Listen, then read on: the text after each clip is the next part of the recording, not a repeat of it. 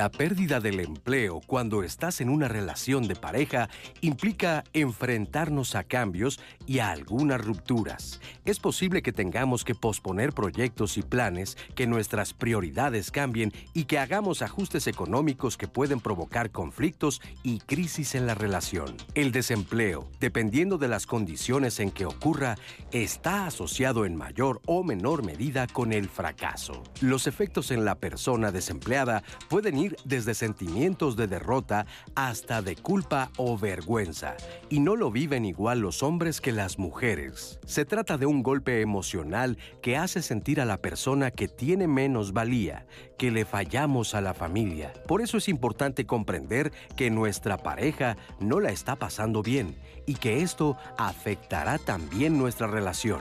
Profundicemos en cómo enfrentar juntos la crisis laboral o económica y de qué manera esto puede convertirse en una oportunidad para mejorar la relación. Muy buenos días, ¿cómo están? Yo soy Leticia Carvajal. Estoy muy contenta de estar aquí hoy, viernes de pareja. Gracias por acompañarnos. Y ya lo escuché usted muy bien. Desempleo en la pareja. ¿Qué tan preparados estamos cuando sucede esto? Eh, de verdad, nos puede hacer crecer como pareja.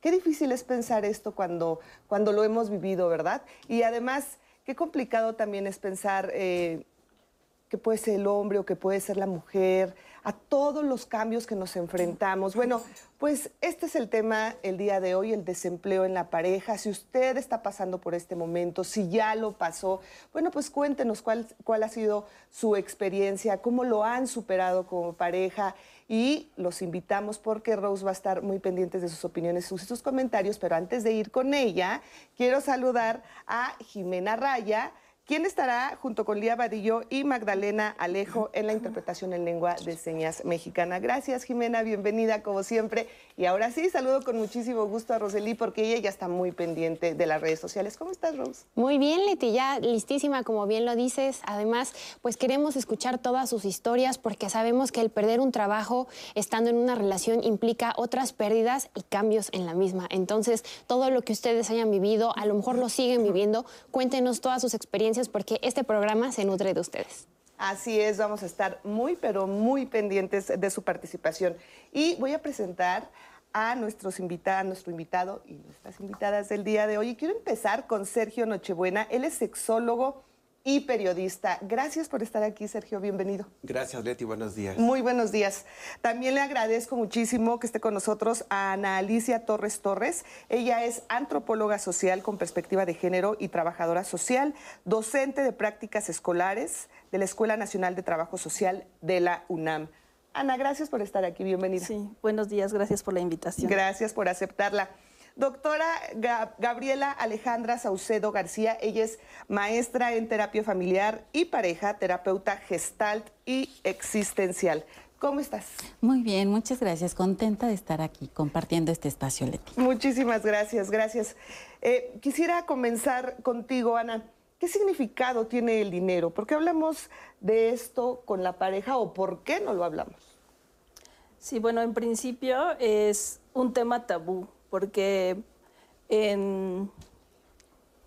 al inicio de la relación de, pareja, pues vienen los procesos de cortejo, noviazgo, y, hablar de ese tema es un tema pues escabroso o poco, este, poco romántico, ¿no? Como que nos da miedo pensar que sí, puede... necesitamos usar el dinero pero no hablar de él. O sea, sí se convierte en un tema tabú, incluso más que el, sexo. Aquí está el especialista en sexología, entonces, pero sí, sí eso. Eh, y pasado los años, los tiempos de organización, pues es, un tema que se tiene que, tocar incluso desde antes, ¿no? Existen, por ejemplo, capitulaciones matrimoniales y quienes este, se se han casado por, por lo civil, por la iglesia, o dicen que por todas las leyes, ¿no?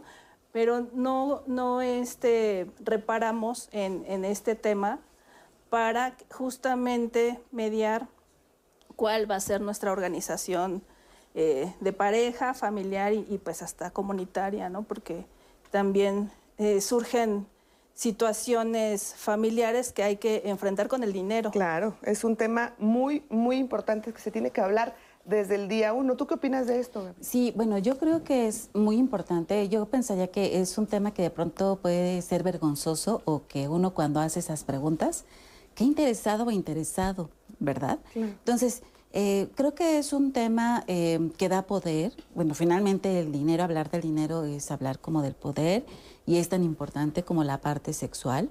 Eh, el dinero pues va de alguna manera en un sistema va a ejercer quién va a dominar y quiénes van a sostenerse por debajo de quien está aportando el dinero, ¿no? Entonces, eh, cómo nos organizamos, creo que son temas que no hablamos al inicio de la relación, de qué va a tratar este contrato amoroso, ¿no? Como que nos enamoramos y pensamos que con el amor todo se da por entendido y no hablamos de pronto de estas cosas, cómo nos vamos a dividir, cómo nos vamos a organizar en momentos de carencia, ¿no? Vivimos momentos terribles con mucha incertidumbre, donde observamos que la mayor cantidad de la población pues ejerce trabajos que no son remunerados, ¿verdad? Pero no se habla de esto, no hay planes y bueno, eh, yo pensaría, eh, el dinero desde, desde el que todos conocemos, del dinero que guardamos, o sea, me vienen como todas estas ideas. Claro. Fíjate, Leti, que hemos aprendido socialmente que quien paga manda, ¿verdad? Así decimos en todos lados. Es interesante ver esta dimensión simbólica que le hemos colocado al dinero, ¿no?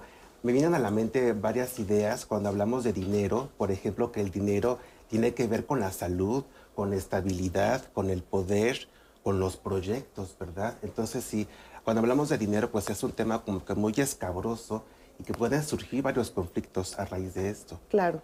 Ahora, cuando se, pierde el empleo, eh, se pierden muchas cosas, se pierden muchos planes, se pierden vacaciones, se pierden tantas cosas que, podemos vivir y que tal vez no nos damos cuenta hasta que nos quedamos sin, empleo. ¿Qué otras cosas se pueden perder? Por ejemplo, el sexo, las ganas de, tener relaciones por supuesto, con tu pareja. Por supuesto, Leti. Cuando hablamos de desempleo, hablamos de pérdidas. Y las pérdidas, al final de cuentas, son duelos. Y los duelos duelen, ¿verdad? Entonces podemos perder, eh, eh, podemos perder la salud, podemos perder proyectos, se puede llegar a perder la pareja. ¿verdad? Se puede llegar a perder pues, los ideales que como pareja han construido.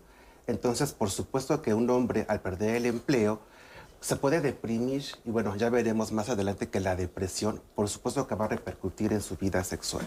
Claro. Mm. Ahora, también es muy difícil para la persona que se queda sin empleo, sea hombre o mujer, pero la persona que, que que está como pareja y ver a tu pareja de esta forma, deprimido o deprimida, que no tiene ganas de salir, que ya, porque también se pierde mucho el socializar, porque ¿cómo voy a ir con mis amigos? ¿Cómo voy a salir con mis amigas si no tengo dinero? Lo poco que tenemos ahorita lo tenemos que cuidar más que nunca.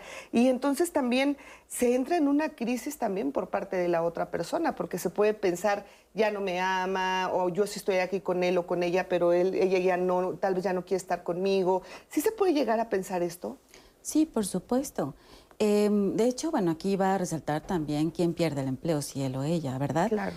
Si es él, como que las mujeres en este intento de, género, intentamos salvar, intentamos mantener el estatus como de la pareja y creamos de pronto una situación como de protección cuando pareciera que es ella a veces quien pierde como el trabajo, eh, el dinero a veces ella eh, es un apoyo. El sostén, quien lo da principalmente es un él.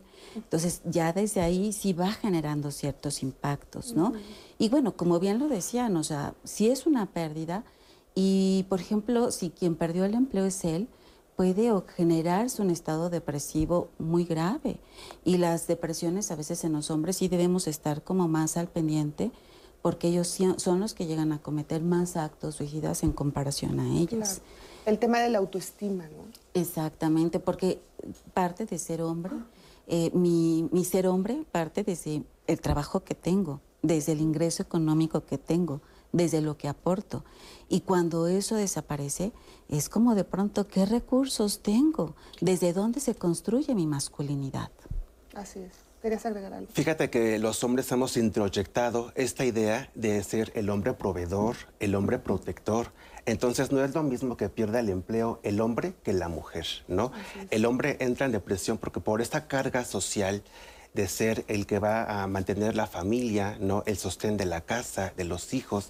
Cuando se pierde el empleo en las mujeres, pues ahí incluso la familia está de decir, no, pues qué bueno que se quede mejor cuidando, que, que ejerza su papel, su rol de ama, de casa, de esposa, ¿no? Sí. Bueno, aquí también ya ha habido como una incursión importante de, de las mujeres en, los espacios laborales y, y muchas veces hay mujeres que ganan más que, que los varones. Ahí también si pierde, eh, independientemente del género, pero si pierde el, el empleo, la persona que, que tiene una mejor remuneración, creo que ahí el, el duelo, pues sí, este, sí se deposita pues el, el recurso, por ejemplo, si se está pagando una casa, si se tienen algunas deudas. deudas, entonces ahí pues sí va a generar una situación de, de crisis, ¿no? Este, pues crisis de la pareja y de la familia y del contexto.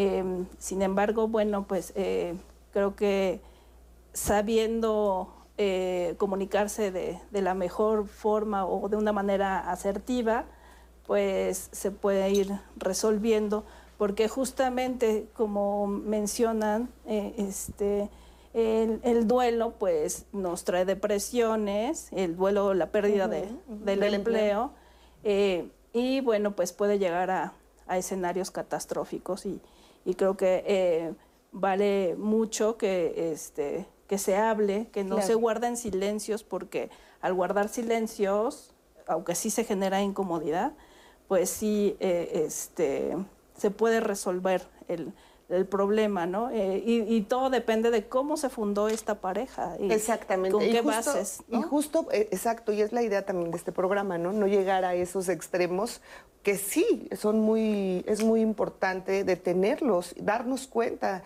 si yo estoy en una situación que me está complicando, que me está deprimiendo, o si yo estoy viendo que mi pareja está en esa situación y tal vez no se está dando cuenta, bueno, pues aquí hay muchas, vamos a, a dar muchas señales de alerta y una de ellas es esta entrevista con Eda Lorna. Ella es terapeuta en pareja y escritora del libro Las cuentas del amor.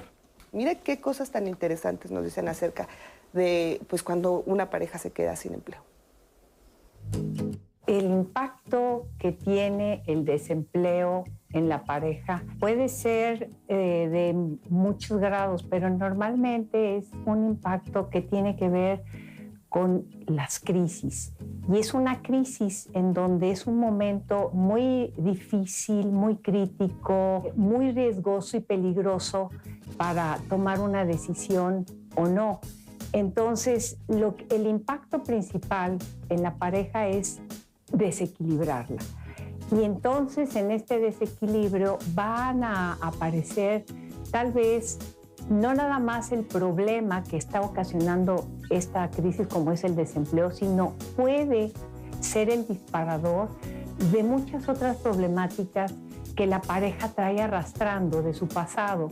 Si el inicio de esa relación o de ese vínculo ha sido un vínculo superficial, frágil, o que no hay el suficiente compromiso, intimidad, eh, puede realmente fracturar o hasta romper la relación y puede venir la separación y hasta el divorcio.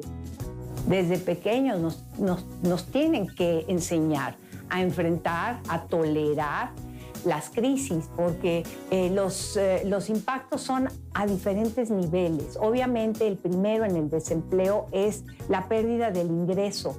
Pues es muy, muy complicado porque eh, van involucradas las necesidades básicas, los gastos básicos, comida, vivienda, servicios, eh, educación, pero eh, hay muchos otros impactos que no son visibles y son los impactos psicológicos, emocionales, mentales, inclusive se puede comprometer la salud mental.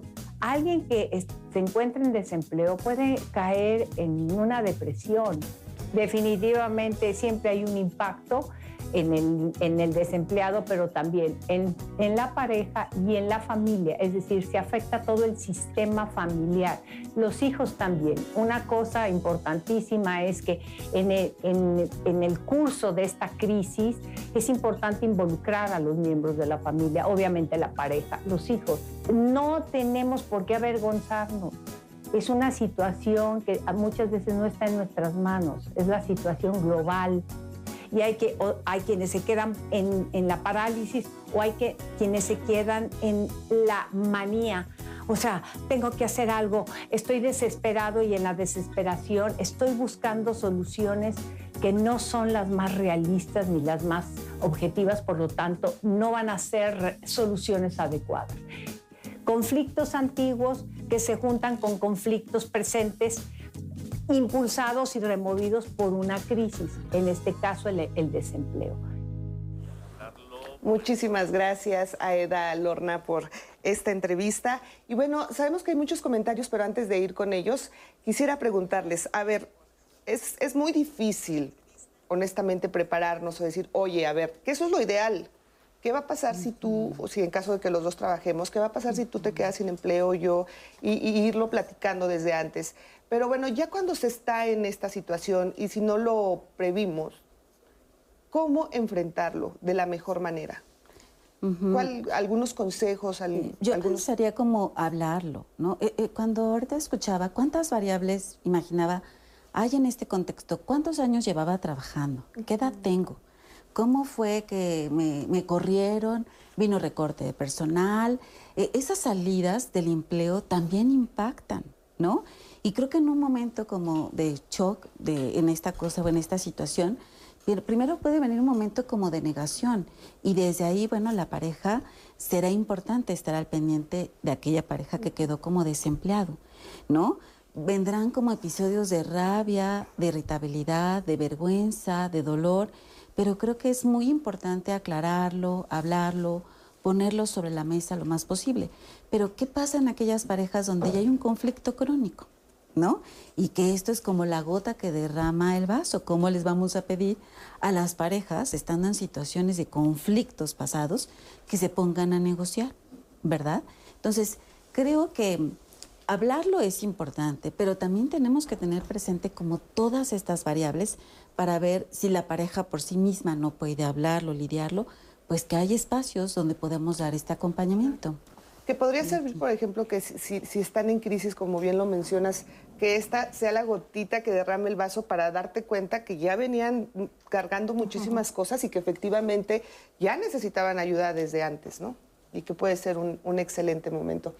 ¿Tenemos comentarios, preguntas? Sí, Leti, de hecho nos están contando varias personas lo que significa perder el trabajo, lo que ellos sintieron cuando esto pasó. Lupita nos decía, cuando no hay verdadero amor entre ambos, cualquier cosa hace que se rompa esa relación. Eh, Leonardo Salazar nos cuenta su situación, dice que hace cinco años se quedó sin empleo, con su pareja ya había un proceso de separación y en el momento de quedarse sin trabajo fue que todo se aceleró. Dice que lo grave para él fue que su hijo tenía dos años, eran padres primerizos, dice que sintió miedo, me causó gran angustia, me hacía sentirme menos ante los demás. De un momento a otro tuve que cambiar muchos hábitos y cortar muchos gastos. También Ofelia Acevedo nos dice, el em, desempleo como individuos es una gran pérdida que da mucha tristeza, impotencia, desesperación. Es un duelo del que no se habla.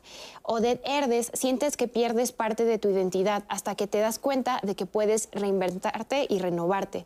Henry Quique también nos cuenta que se puede perder absolutamente todo y de alguna manera suma. Te sorprende, te sorprende saber en realidad con quién estabas. Y María José nos cuenta su situación personal. Ella dice que por la pandemia eh, su esposo se quedó sin trabajo, que ella afortunadamente trabajaba y le iba bien, pero que entonces se volvió el sostén de su familia. Dice que su esposo pues consiguió trabajo después, pero que todavía tiene que pagarse una deuda a cuatro años. Ahora aquí ella nos menciona cierta eh, molestia en cuanto a que dice, es que yo veo que él ya tiene trabajo y entonces yo tengo que pagarla. Eh, y creo que aquí lo uno un poco a lo que comentaban sobre que muchas veces no hablamos del dinero y por otro lado, cómo tener estas pláticas con tu pareja, porque se oye muy sencillo decir, tú y yo nos vamos a sentar y, oye, ya tienes trabajo, eh, ¿cómo le vamos a hacer para pagar? Pero también entiendo que hay personas que dicen, híjole, es que, ¿cómo le voy a decir? Mejor, mejor que él venga y me comente, a lo mejor todavía no está bien, yo puedo apoyarlo y al final se va generando pues una molestia, ¿no? Incluso a lo mejor un resentimiento de decir, ¿por qué si yo te apoyé, tú no me apoyaste? ¿Cómo iniciamos este tipo de pláticas para que no nos sintamos incómodos y podamos llegar a un acuerdo? Eh, y también, bueno, y los invito también a que si ustedes no se han comunicado, al 55 51 66 40 00 pueden marcar si es que no quieren escribir en redes sociales. Y recuerden que su testimonio también puede ser anónimo si es que se sienten más cómodos, Leti. Así es, muchísimas gracias a todas las personas que están participando con nosotros aquí en Diálogos en Confianza. Se puede perder, por un lado, como ya lo mencionábamos, la autoestima, pero también se puede perder la admiración hacia la pareja. Y eso también es muy triste. De repente cuando si tienes una pareja que es exitoso, que estamos súper bien, y se queda sin empleo, se te cae como ese, ese, pues se te derrumba, ¿no? E, esa idea que tenías de tu pareja. Y eso también está mal porque pues tendríamos que estar en las buenas y en las malas, ¿no? Si yo estoy pasando por esto y yo estoy sintiendo que estoy perdiendo la admiración hacia mi pareja, o sea, también tengo que reaccionar. ¿De qué forma le, dirían a estas personas que están pasando por esto? Bueno, me parece que tiene que ver con las expectativas que colocamos siempre en la otra persona, ¿no? Nos venden el amor como resuelto. Cuando yo me case voy a ser feliz, cuando yo me case voy a viajar, cuando yo me case voy a tener esto, ¿no? Y una vez que esto no sucede, que no se da, es cuando entra esta frustración, esta pérdida como que de la ilusión por nuestra pareja. Yo creo que debemos regresar al punto inicial de qué fue lo que me unió a esa persona. ¿Por qué me enamoré de ella? ¿Por qué me enamoré de él? ¿No? Regresar siempre como al origen, que es lo que les pasa siempre a muchas parejas. Cuando ya viven eh, juntas por varios tiempo, dejan de hacer cosas que al principio hacían. Y esto es lo que da el traste a veces con las relaciones. Sí, bueno, yo veo ahí un, problema porque eh, la persona en, sí no es... Eh, el empleado de la empresa tal o, la profesionista que se está desempeñando en tal universidad, ¿no? Es más allá, ¿no? Entonces, ahí yo creo que eh, este, sería como una visión también un tanto superficial de, depositar mi admiración y mi interés en, en la pareja, pues porque está ahorita este, como presidente, ¿no? o que pues, está de la empresa, de, la República. Pero yo creo que más allá de, del cargo o de la posición que se tiene, eh, en esencia, por, por su persona, son, son más detalles, ¿no?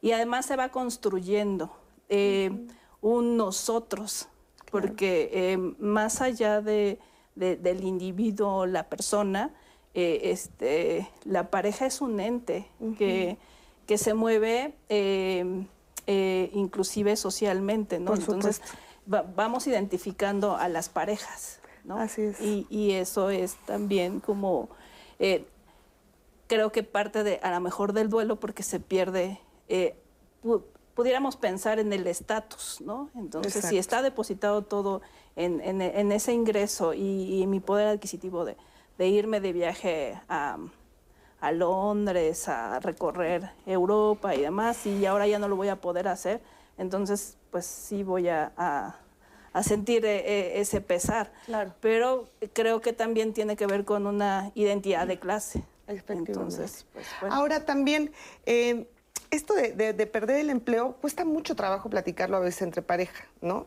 A veces te cuesta mucho trabajo decir, sí, estoy desempleada sí me corrieron. Enfrentar esa situación ya de por sí es muy difícil. Yo tenía una pareja muy cercana que, que, él se quedó sin empleo y le comenté, oye, ¿y tus hijos qué, qué, qué piensan de que se quedó sin empleo? La, la, niña mayor eh, va en la universidad y me dijo, no, pues ellos ni en cuenta. Y no les decimos nada, pues para que, no, para que se preocupan. Ellos se hacen cuenta que su papá sigue trabajando. Ellos no les interesa ni les comentamos nada. Y escuchábamos a, Eda Lorna en la entrevista diciendo, hay que incluir a la familia, hay que incluir a los hijos, hay que estar todos conscientes. Pero ¿por qué sucede esto? ¿Por qué siempre queremos eh, guardar las apariencias, que nadie se preocupe, yo cargo con todo? ¿Por qué siempre tenemos esa idea de que yo solo o yo sola tengo que resolver la situación? Yo creo que hay un sentimiento de vergüenza. O sea, creo que en el fondo yo lo relaciono con vergüenza y, y, el oso, y ahí sí, como otra vez, como en el tema de género, eh, como que los hombres, decía yo, la masculinidad está muy puesta en el trabajo y en producir.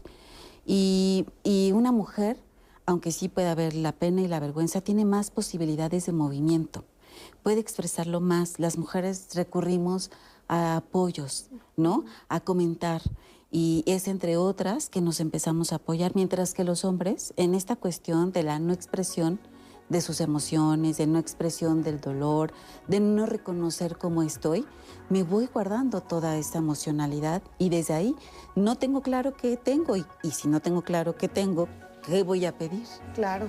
Claro, efectivamente. Y además entran, regresando del corte, vamos a hablar ¿de qué manera puede influir la edad? Porque también es súper importante. Eh, no es lo mismo, digo, quedarte sin empleo a los 28 años que quedarte sin empleo después de los 40, después de los 50. Y eso es algo muy real que se vive, que lo vivimos y que al final de cuentas, pues sí, te suma en una depresión, en una angustia y en un miedo de pensar ¿Cómo voy a sacar adelante a mi familia, a mi pareja? Y si ya no consigo empleo, y si ya nadie más me vuelve a contratar, son muchas las preguntas que nos podemos hacer cuando nos quedamos sin empleo y bueno, cómo apoyar esta situación en pareja. Hacemos una muy breve pausa y regresamos aquí a Diálogos en Confianza.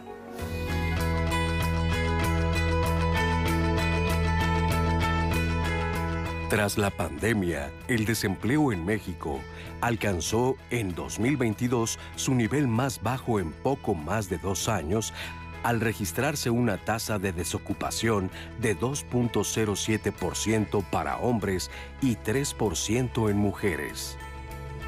INEGI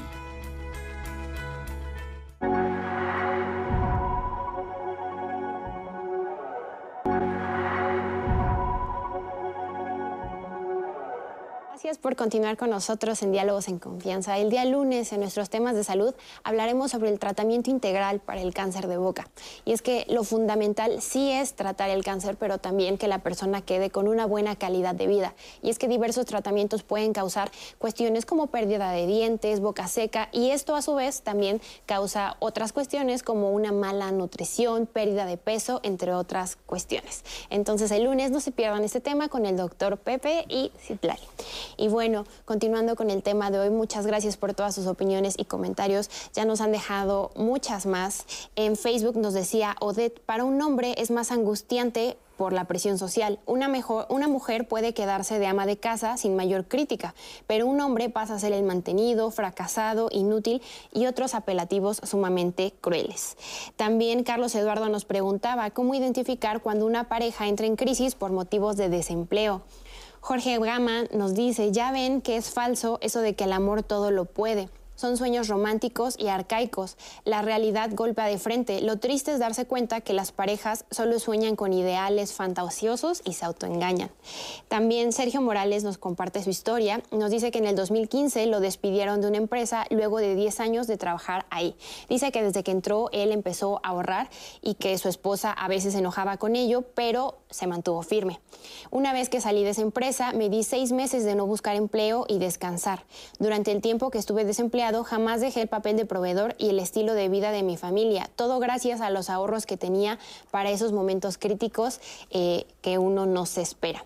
Y también, por supuesto, les repito el número 55 51 66 40 00 para que se sigan comunicando con ustedes y los invito a ver el siguiente testimonio de Eric. Él nos cuenta cómo, pues por cuestiones que nunca imaginó, los roles de quién era el proveedor cambiaron, lo difícil que fue para él aceptar esta situación y pues por supuesto vamos a ver su historia. Tengo 49 años, llevo casado pues más de 10 años, tenemos tres hijos, em, pues ha sido un matrimonio bastante interesante y dinámico. Eh, por el momento estamos bastante estables y pues hasta el momento ha sido bastante bueno. Hasta hace algún tiempo sí tenía contemplado que el recurso económico tendría que ser llevado por, eh, por el hombre, por el caballero, por quien eh, llevara ese, eh, ese rol de, lo económico, pero esto ha ido cambiando en función de cómo he convivido con mi pareja cómo he aprendido a, compartir todo esto. Ahora lo que percibo es que ambas partes podemos aportar y que no es responsabilidad única de, de solo una de las partes, ¿no? Dependerá mucho de lo que ocurra, lo que, quién tiene más trabajo, quién tiene menos trabajo, quién en ese momento puede aportar más. Entonces sí ha cambiado. Tuve la, la visión de querer hacer pues algo propio y parecería inicialmente como muy brillante y como que se iba a dar de manera inmediata. La realidad fue otra, eh, sobre todo porque no tenía experiencia manejando aspectos financieros. Con respecto a mi pareja, pues no tuve la confianza inicialmente de eh, acercarme a, a, hablar de todo esto. Eso en general a mí me llevó a, a deprimirme un poco porque no se dieron las cosas como yo esperaba. Empezamos a tener dificultades incluso de comunicación eh, y bueno, las cosas tuvieron que cambiar porque mi percepción errónea de que pues yo tenía que llevar el dinero a la casa y que no tenía por qué pedir ayuda y que pues yo era el obligado a hacer todo esto, eh, pues nos llevó a esta, to, toda esta diferencia de, de opiniones, incluso de molestia entre la pareja. Y bueno, pues tuvimos que recapitular. Cuando se dieron estos, todos estos cambios, definitivamente me sentí incómodo al principio porque me costaba trabajo por la formación que tuve a nivel familiar. Me costaba trabajo eh, el que yo no aportara dinero. Entonces, eh, sí tuve que hablarlo y, y, al hablarlo, pues trató de calmarme mi pareja en muchos sentidos, emocionalmente, este, económicamente. Y sí, al principio me costó trabajo. La verdad es que no, no es nada sencillo el que tú no tengas el recurso y tengas que extender la mano, pero fue más una cuestión de percepción, porque mi formación así fue, familiarmente así me lo enseñaron. Eh, una vez que tuvimos esa experiencia, eh, creo que ha habido una mejor relación eh, porque hay una mejor comunicación. Eh, yo creo que actualmente nos estamos llevando de una manera muy consciente de que lo económico sí es, lo, sí es importante, pero más allá de eso es la comunicación. Muchísimas gracias, gracias Eric por este testimonio, por darnos la oportunidad de escucharte y por supuesto algo que bien lo dice, ¿no? O sea, lo más importante es la comunicación. ¿Qué pasa en este tipo de, circunstancias cuando pues sí, así, así nos han educado, que el hombre, ya lo hemos dicho en un momento, que el hombre es el proveedor, que el hombre es el que se tiene que encargar? A veces dices, ah, ándale, ¿quieres trabajar? Trabaja. ¿no? Casi, casi como de, no importa si trabajas o no, yo soy, la, yo soy el, que, el, el fuerte aquí. ¿Cómo empezar a cambiar ese chip de la cabeza? Porque pues sí, así lo vimos con nuestros padres, con nuestros abuelos, lo vemos todavía con muchísima gente y de repente cuando te enfrentas y dices, ahora, ahora le toca a ella, pues viene este uh -huh. tema que nos decía Eric, yo no lo aceptaba, me sentía mal, no quería pe pedir ayuda y bueno, la importancia también ahí que tuvo su pareja al hablar con él y darle todo el apoyo. Pero ¿cómo empezar a trabajar en uno cuando tienes todas esas ideas tan arraigadas? Pues yo creo que es importante ser sincero con uno mismo, no darse un tiempo a solas y preguntarnos cómo estoy. Y es válido, o sea, creo que a veces en esta cuestión de ser un humano, nos vamos como en una onda como todo tiene que ser perfecto y siempre de buenas y bonitos y sonriendo, ¿verdad? Pero no, no, no, nos damos cuenta que somos humanos y que también de pronto va a aparecer el dolor y la tristeza y que es bien válido también reconocer esas partes, ¿no? Uh -huh. Y puede ser como el miedo, la angustia de lo que pueda estar sucediendo. A veces creo que cuando hablamos de pareja, damos por hecho que la pareja ya por el simple hecho de vivir juntos, la relación se va construyendo y no, la, la, la, pareja es una institución y la institución requiere inversión de tiempo, no solo de dinero, pero también de dinero. Y creo que no estamos educados o, o no tenemos presente la importancia de hablarnos las netas y darle un espacio también a la pareja, uh -huh. ¿no? Y, y bueno, la intención es crear estos espacios para poder hablarnos cómo estamos. Pero en un primer momento yo diría, ¿cómo estoy? Y darme cuenta que está bien como estoy. No tengo, bajarle un poco como a las expectativas, ¿no? Y reconocernos desde esta parte humana de todo lo que viene aconteciéndonos, pues con esta avalancha de emociones. Claro. ¿no? Sí, tocas algo muy interesante, Gaby, es que damos por hecho muchas cosas, ¿no? Damos por hecho ya cuando estamos en pareja de que él o ella debe saber lo que yo necesito o lo que a mí me gusta. Yo siempre les digo a mis alumnos que quiten de su vocabulario ese de, "Ah, es que yo pensé, es que yo creí, ¿verdad? Yo me imaginé. Pues mejor nos quitamos eso, empleamos el lenguaje de manera asertiva, de manera directa, que para eso está. Si aprendiéramos a comunicarnos de manera asertiva, ¿cuántos problemas nos evitaríamos, verdad? Claro. Sí, creo que una pregunta importante es eh, preguntarnos a nosotros mismos, hacer una, eh, un autoanálisis, quién soy, qué puedo aportar para, para este nuevo proyecto, ¿no? O, o este proyecto que, que ya emprendí a lo mejor de años, que es la pareja.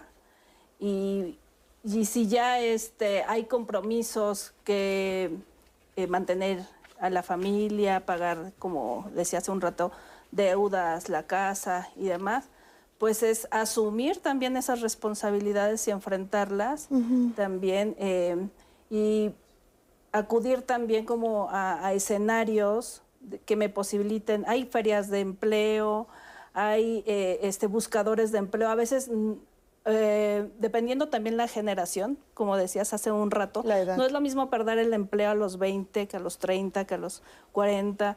Inclusive eh, eh, este, las vacantes o las convocatorias ponen límites de edad. Digo, para mí es una tragedia que no, este, habiendo tanto recurso humano tan capacitado después de los 40, Sí. después de los 50, que no se le dé empleo a estas personas o que no se les considere en las vacantes. Y, y bueno, y se convierte en, en una tragedia no solo de la pareja, familiar y social. Entonces, habría que apelar a la política pública y demandar que, que, que haya efectividad también en estas ofertas eh, laborales, ¿verdad? Y bueno, hay, y hay ofertas para la ciudad y también para el campo, o sea, también habría que entender como los distintos contextos Escenarios. culturales, sí. Así es. Ahora, eh, nos- él nos comentaba y empecé un nuevo proyecto. A veces quedarte sin empleo te abre muchísimas puertas para, para hacer tu propio negocio. Bueno, son muchas situaciones por las que puedes pasar, pero da mucho miedo. Uno cuando está sin empleo, o sea, pues estás muy vulnerable, estás muy, muy triste, estás muy inseguro muy insegura. Y hacer algo nuevo, emprender un nuevo proyecto, da muchísimo miedo. Y ese miedo te causa también muchísimo daño con tu pareja porque no lo estás enfrentando, porque no lo estás asumiendo.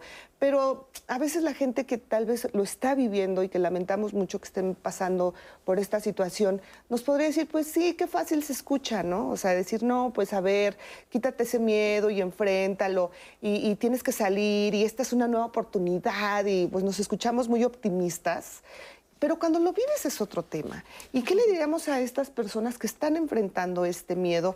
Algo que, que sea real. O sea, digo, no, no quiere decir que lo que estemos hablando no sea real, pero es que yo lo he vivido y, y, y si te sumes en una depresión terrible. Y por más que te digan, oye, tienes toda la capacidad, tienes años de experiencia, no es la primera vez, mira, tienes que salir y enfrentarlo, te da muchísimo miedo. Y- y a veces no sabemos cómo salir de ese miedo. Sí, yo creo que es totalmente válido el miedo, o sea, eh, pues es, eh, es algo que mm, de pronto puede ser que no aparece como en tu mente, puede ser algo tan súbito que te saca un poco de tu eje, ¿no?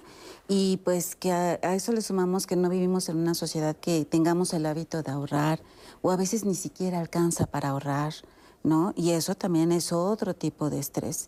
Entonces, yo eh, diría darnos el permiso, Leti. Creo que es como darnos el permiso. En la medida en que me doy cuenta cómo están mis sensaciones, mi emocionalidad, darme permiso, ¿no?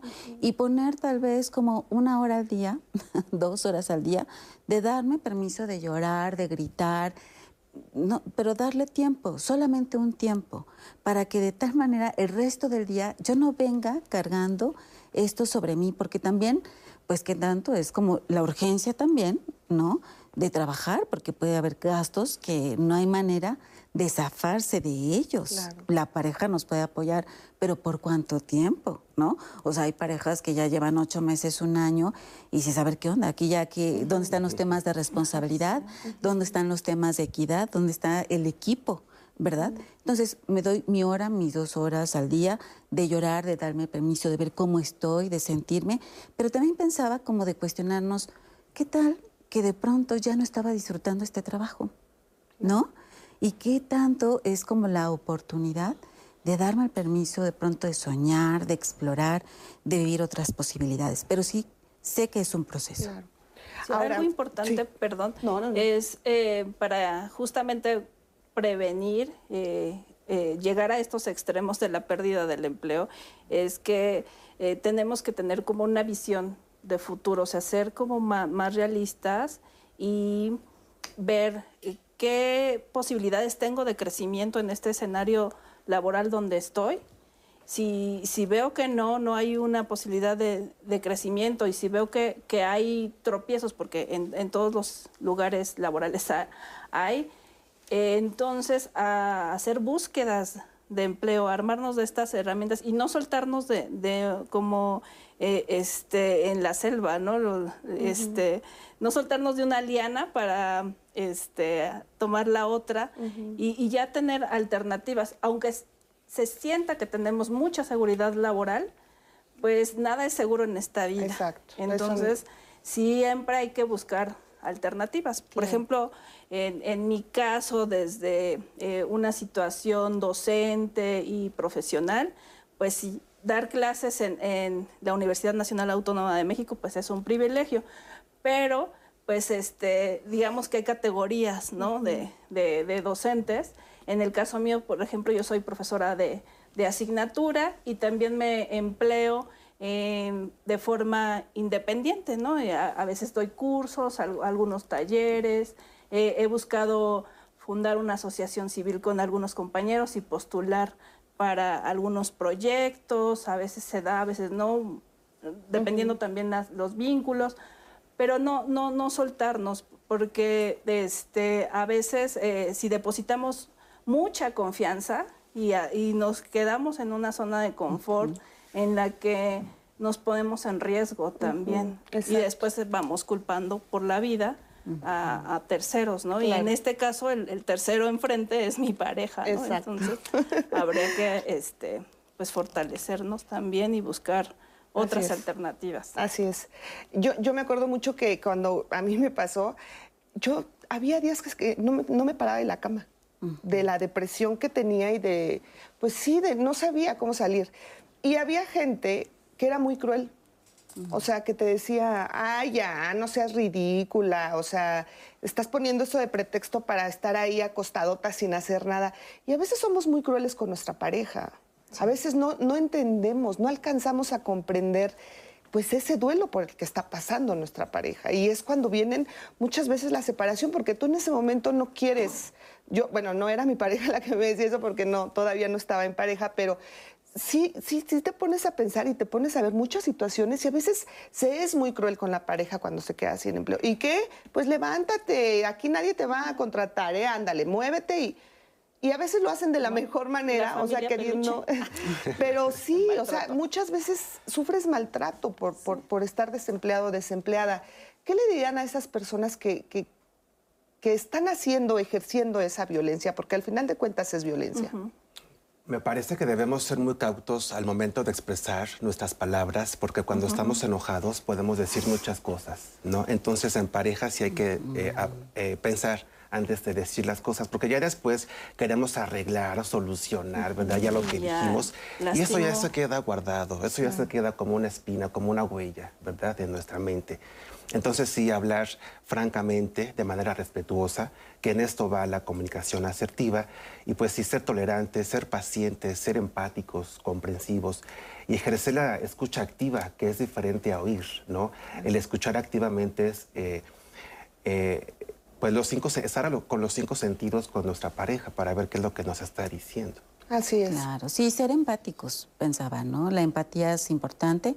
Digo, también si la pareja lleva ocho meses acostado en cama y sin moverse, pues entonces ya es alarmante. Pero dar el tiempo, ¿no? Aquí el testimonio decía, yo, bueno, alguien decía, hice un ahorro por seis meses, un ahorro suficiente que me permitió seis meses darme el permiso de no laborar, ¿no? Entonces, darnos el permiso, o sea, darle el permiso a la pareja que un mes, dos meses probablemente el ánimo estará bajo. Y sí como estar monitoreando qué se necesita, qué se puede hacer, cómo van los temas, cómo van las cosas. Pero bueno, también es como tener claro cómo va la economía, porque en ese sentido es cómo podemos manejar el equilibrio. Efectivamente, vamos a ver ahora este testimonio, pero este testimonio es anónimo. Vamos a escuchar qué nos dice. Tengo 29 años, mi esposo tiene 32. Llevamos de conocernos nueve años, duramos cinco años de novios y el próximo año vamos a cumplir cuatro años de casados. Hemos tenido altas, bajas, tanto de novios como de casados. Hemos pasado por varios procesos, pero hasta ahorita todos los hemos pasado, los hemos podido solucionar. Hemos salido adelante. Yo actualmente tengo un un trabajo fijo, él también ya tiene trabajo fijo.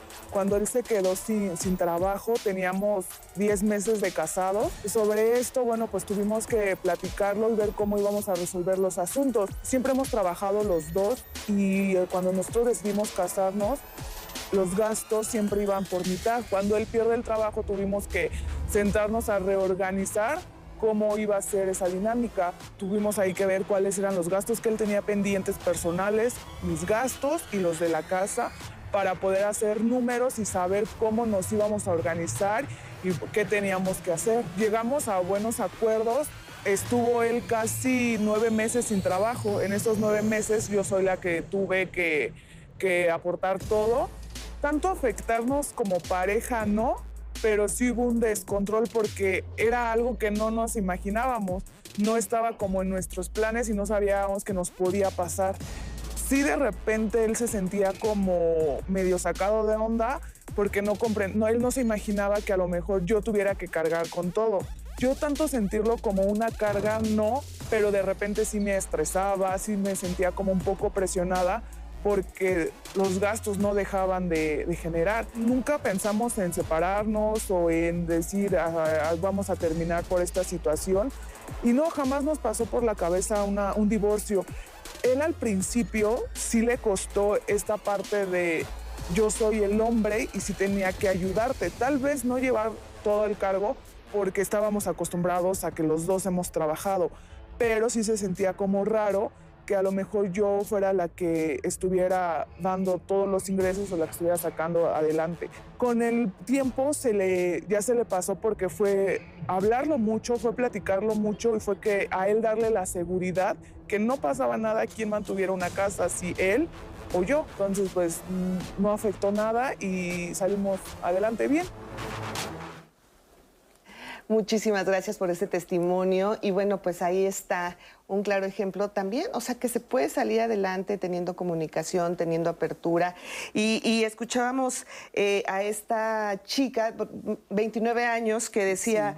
Pues sí, o sea, al final de cuentas le costó trabajo entender que pues yo también podía aportar. Y volvemos al tema del rol de género. Todavía lo, lo, seguimos cargando y esta percepción, pues sí, sin duda que que, afecta a la pareja, ¿no? Ahora, también hay muchos comentarios acerca de la importancia también de ahorrar, porque es también sumamente importante si alguien se queda sin empleo, y bueno, ustedes son los especialistas, hablar desde un principio, ok, ya estamos en esta línea, ¿Cómo vamos a hacerle con los gastos? Porque a veces evitamos, ¿no? Como que chin se quedó sin empleo, no hay que hablarlo, luego lo tocamos, pero los gastos siguen y la realidad está ahí, ¿eh? La vida va a seguir y nadie va a parar.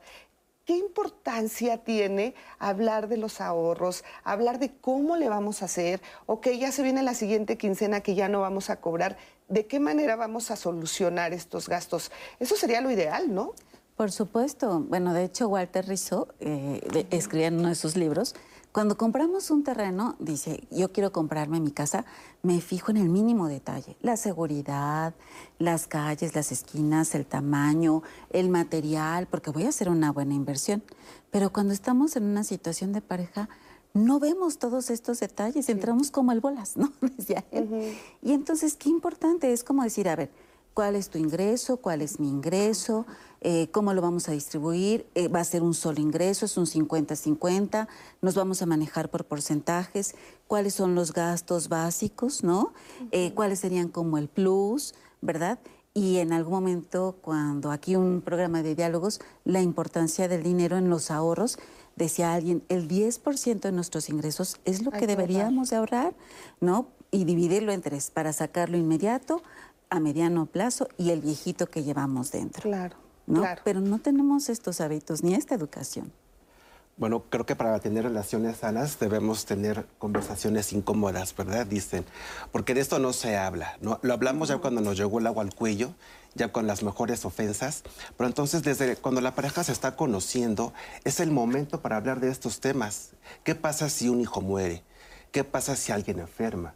¿Qué pasa si alguien se queda sin empleo? ¿No? Entonces sí es necesario tocar todos estos temas, pues que van a coadyuvar para salir después avante, en dado caso que se presentara esta crisis de pareja. ¿Y qué pasa cuando tú quieres tocar ese tema y tu pareja dice, ay no, ¿por qué estás hablando de eso? Eso ni siquiera lo pienses.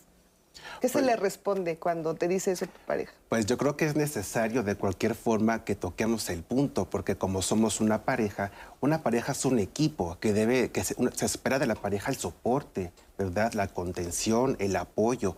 Entonces, pues sí, o Hay se que estar sientan a hablarlo ¿no? o lo Sí, hablan. hay que estar Sí. abiertos los dos. Aunque porque- si la conversación se, se va subiendo de tono y de momento no se va a llegar a una solución y, y lejos de eso va a aumentar el, el tono, incluso la llegar a, a una situación de, de violencia. enojo, violencia. Entonces creo que vale el, el tiempo fuera, ¿no? Y meditar y, y respirar sobre eh, esta situación, o sea, respirar profundo, pero sí no dejar de lado y en el olvido que se tiene que, que retomar la conversación y asumir las responsabilidades que, Claro. que corresponden a, a cada miembro de Entonces lo ideal sería, ok, lo dejamos ahorita, pero piénsalo porque a mí sí me gustaría retomar este tema. O sea, porque no lo podemos dejar así. Y analizar, a lo mejor el no hablarlo tiene que ver con angustia, ¿no? Tiene que ver también con miedo. Exactamente. Fíjate que yo pude acompañar a una pareja, médicos en pandemia, trabajando en línea, y fue muy interesante. Ellos, eh, pues médicos en hospital, en, en una sesión hablaron particularmente qué pasaría si alguno de ellos muriera. Y es raro escuchar estas conversaciones en un proceso, ¿no? De, desde cómo es el testamento, los hijos, los dineros. Y creo que estas conversaciones son muy importantes. Necesarias, sin lugar a duda. Rose, cerramos con comentarios. incómodas pero necesarias. Exactamente. Sí, claro, tenemos varias llamadas. Moisés nos dice, hace algunos años me iba a casar, ya lo habíamos programado y cuando me despiden, cuando me despiden termina la pareja, se cancela la boda y se termina todo. Entonces, como dice el dicho, cuando el hambre entra por la puerta, el amor sale por la ventana. Juan Francisco, durante un tiempo me quedé en el desempleo y me di cuenta que el no tener trabajo es muy fuerte, me sentía inútil. Eso afectó la relación con mi pareja, me deprimí, pero la crisis me ayudó a salir adelante. La unión y la empatía con la pareja fue fundamental para que yo lo lograra. Nos llegó también un anónimo. Él dice, tengo una discapacidad social, ¿qué se puede hacer para poder trabajar, sentirse dispensable y poder aportar económicamente? Y por último, Ramón Centeno, el desempleo en la pareja es un tema vital. Si no hay buena relación con la pareja antes de perder el empleo, se puede perder la relación. Vamos a una pausa y después más de sus comentarios.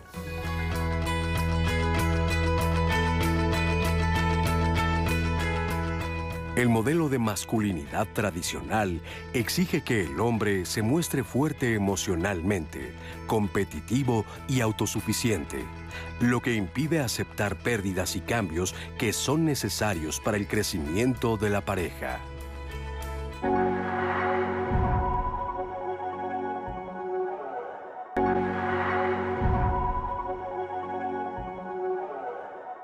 Seguimos aquí en Diálogos en Confianza y el tema de la siguiente semana tiene que ver con las fiestas. Y es que a veces no coincidimos con los gustos de nuestra pareja. Eso no tiene nada de malo, pero esto puede llevarnos a conflictos. ¿Qué pasa cuando a mi pareja le gusta estar siempre socializando con amigos, familiares, estar de fiesta? ¿Hasta dónde la fiesta ya se vuelve un exceso? ¿Hasta dónde no? ¿O por qué me incomodan este tipo de situaciones en donde no coincidimos? De todo eso hablaremos la siguiente semana con A mi pareja le gustan las fiestas. Y bueno, sus comentarios siempre son importantes. Recuerden que pueden marcarnos al 55 51 66 40 00 para darnos todas sus opiniones. Teníamos una llamada todavía pendiente de Ramón Centeno, quien nos decía, una infidelidad puede ser superada por la pareja, el desempleo no, debido a que son ingresos que se aportan para la calidad de vida. También nos llegó un testimonio anónimo. Ella nos cuenta que perdió su empleo hace casi seis meses. Tengo 46 años. Tenía la ilusión de poder conservar el trabajo. Ha sido un peregrinar. Dice que su pareja tuvo que adquirir todos los gastos fuertes. Yo trato de traer para la comida vendiendo postres con muy poco presupuesto. Eso está generando que todos los demás problemas salgan a relucir y estamos a casi nada de la separación. Mi pareja ha sido muy cruel y ha hecho varios comentarios negativos. Yo quiero emprender con mis postres y él quiere resultados de inmediato.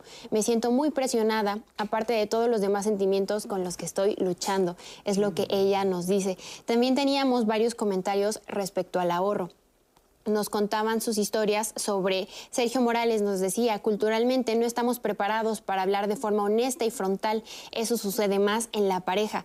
Eh, Minerva Gómez, tengo 52 años y desde los 48 perdí mi empleo, nadie me da una entrevista, vivo en Ciudad de México, estoy titulada, trabajo desde los 17, mi economía se vino al suelo y tuve desintegración familiar, no sé qué hacer.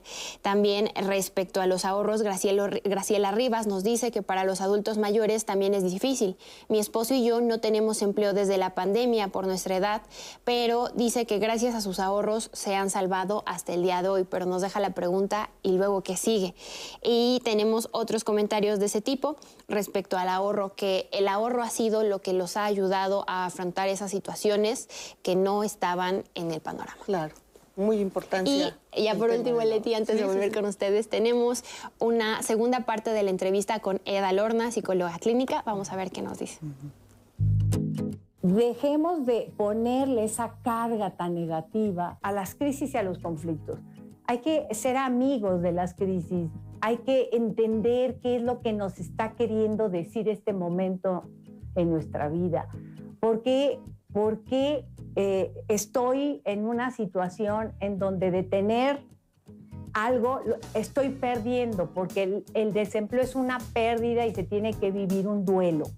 Y entonces tenemos que transitar y aprender a, a sobrellevar, a tener la suficiente paciencia, entendimiento de que todo se trastoca, ahora estoy de malas, no tengo ganas de nada, estoy irritable, estoy de mira a mí no me toques. Hay que entender esto, hay que tomarlo en cuenta. Aquel que no ha desarrollado esta capacidad adaptativa va a sufrir más. En donde el paradigma de la vida era la estabilidad. Tenemos que aprender a buscar la estabilidad a como dé lugar. Ahora se rompe ese paradigma por estos eventos. Una pandemia mundial, guerra. ¿Qué más queremos? Y si los humanos no aprendemos a entrarle con todo a las crisis y los conflictos, nos va a ir muy mal. Así es que el nuevo paradigma es de incertidumbre. Nada está estable por mucho tiempo. Aprendamos a navegar en ese oleaje que a veces va a ser. Y entonces yo creo que también las crisis nos invitan, es decir, siéntate y para. En, la palabra el paro, está en paro, como lo usan los españoles, significa estar desempleado. Pero es bien significativa esta palabra, hay que pararse. Bueno, me pararon porque fue involuntario, me corrieron, bueno, ya que me corrieron, ¿por qué no aprovecho y me paro y digo, ¿qué pasó? Y entonces poder despejar el camino y ver con claridad hacia dónde me tengo que dirigir en el presente y el día de mañana. pero tampoco me puedo quedar en el futuro, porque a veces estar siempre futureando, entramos en una vorágine de ansiedad, y si esto, y si lo otro, y si no me contratan, y si nunca me van a contratar, nunca jamás. Y entonces estamos alimentando pensamientos eh, disruptivos que nos quitan la tranquilidad. ¿Quién soy? ¿Qué, ¿Quiénes somos? ¿Y hacia dónde queremos dirigirnos? Muy importantes estas preguntas que nos tenemos que hacer cuando estamos sin empleo. Gracias, Eda Lorna, te mando un fuerte, un fuerte abrazo. Y bueno, pues a ver, ¿cuál es la diferencia de, de saber que estamos en crisis de pareja y que estamos en conflicto? Porque a veces lo confundimos. Cuando nos quedamos sin empleo, podemos tener, sí, efectivamente, real una crisis o puede ser un conflicto. Pero ¿cuál es esa diferencia? Yo creo que la crisis es algo que sucede en lo inmediato, no es algo que nos agarra en curva y que entonces nos descoloca desde donde estábamos. Un conflicto me parece que es algo que se hace crónico, que son cosas que en el proceso se van sumando y que de pronto ya no sabes a qué se debe la discusión porque en el sentido o en el camino se fueron sumando muchísimos más factores, ¿no? Entonces ahí es como yo haría la diferencia. Em, las crisis, bueno, vienen de una palabra interesante, crecere, que significan crecimiento, pero no un primer momento uno no tiene la mente colocada en que esto va a pasar. Le corresponde a los que están cerca informar, esto va a ser pasajero, no va a durar, no es eterno. Pero a quien vive ese momento le cuesta en un primer momento elaborar y aceptar, ¿no? Porque pues sí puede envergarnos una sensación como de no soy suficiente, no fui lo suficientemente importante, ¿no? ¿Dónde está mi valía? ¿Dónde está mi entrega? Comentábamos hace un momento, los trabajos se convierten en mi familia, estoy más tiempo en mi trabajo que a veces en casa y eso también significa otra pérdida. Exacto. Bueno, yo, bueno, perdón, yo agregaría sobre el punto de la crisis que también es un concepto mucho más profundo también y e incluso global, porque se habla de, crisis también a nivel global, que justamente el tema de la pandemia pues nos, nos detonó eso, ¿no? Y, nos mostró como esta vulnerabilidad eh, humana ante la pérdida de la, de la salud. Entonces, tener pérdida de la salud es, eh, se traduce a la pérdida del empleo y se desencadenan situaciones de, tragedia social y, humana. Eh, creo que es muy importante eh, no culpabilizar, no señalar y, y, no responsabilizar solo a la pareja y a las familias, sino también hay que ver de manera global, o sea, qué ofertas laborales a nivel local, regional, estatal están siendo posibles para, para estas parejas y pues que la política pública tiene que atender y, dar este, posibilidades de, empleo y opciones para que estas eh, familias y estas parejas tengan oportunidades ¿no? de desarrollo humano digno. Exactamente. Ahora, eh, hablábamos, por supuesto, y lo escuchábamos con Eda, el tema de la pandemia fue terrible, porque además, como bien lo mencionas, el tema de la enfermedad, pero el tema de estar en casa trabajando, pero si uno de los dos se queda sin empleo, bueno, pues eh, sin lugar a dudas es terrible. Pero ¿cómo sacar de una situación así algo bueno? O sea, nos decía también Eda que que quedarse sin empleo puede ser una oportunidad para crecer como pareja. Y entonces te dices, teniendo todos estos problemas encima, ¿de qué manera puedo convertirlos en una oportunidad de crecimiento? Me parece que la palabra crisis le hemos dado desde siempre una connotación negativa, ¿verdad? Sin embargo, si hay algo positivo en esto, puede ser la gota que derramó el vaso, que muchas veces agradecemos esa gota que derramó el vaso, que nos hace movernos, que nos hace no quedarnos en un lugar que ni siquiera disfrutaba, como ya lo mencionaba Gaby, ¿no?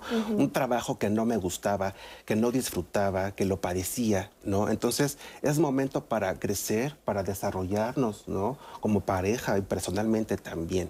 Entonces sí hay oportunidades dentro de las crisis. Así es. Yo pensaba, un amigo me decía, nosotros es importante vernos como una institución.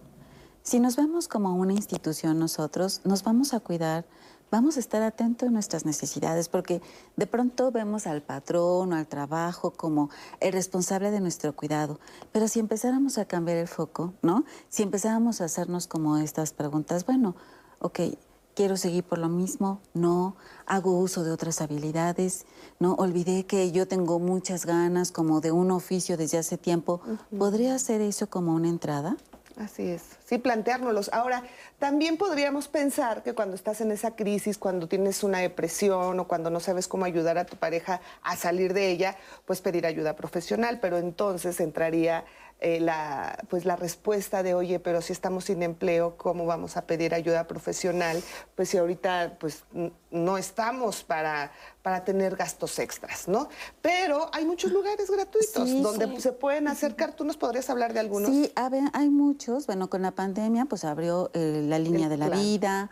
Eh, este, la UNAM en los servicios de la Facultad de Psicología, Locatel hacia las derivaciones, centros de integración juvenil, que anteriormente atendía solamente pacientes consumidores de drogas, ahora atiende todo tipo de pacientes con la Ley General de Salud Mental y mujeres, ¿no? Consejo Ciudadano. Así es, o sea, creo que hoy y hay lugares donde no tienen ningún costo, los costos son muy bajos. Entonces, hoy hay posibilidades. La salud mental estaba olvidada y con la pandemia se dieron cuenta de lo importante que es la salud mental.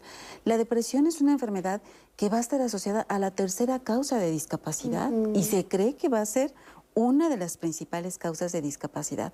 Alguien deprimido confundimos depresión con tristeza. Una cosa es estar triste, es una emoción, la tristeza que viene y va. Pero una depresión, estoy triste la mayor parte del tiempo, estoy perdiendo placer por cosas que no estoy disfrutando, me siento sola a pesar de estar rodeado de gente, puedo estar muy irritable, que eso es más común en hombres que en mujeres, que ahí es como aguas, porque esta irritabilidad puede crecer lo suficiente que se lleguen a grados de violencia también, ¿no? Alteraciones en el apetito, alteraciones en el sueño.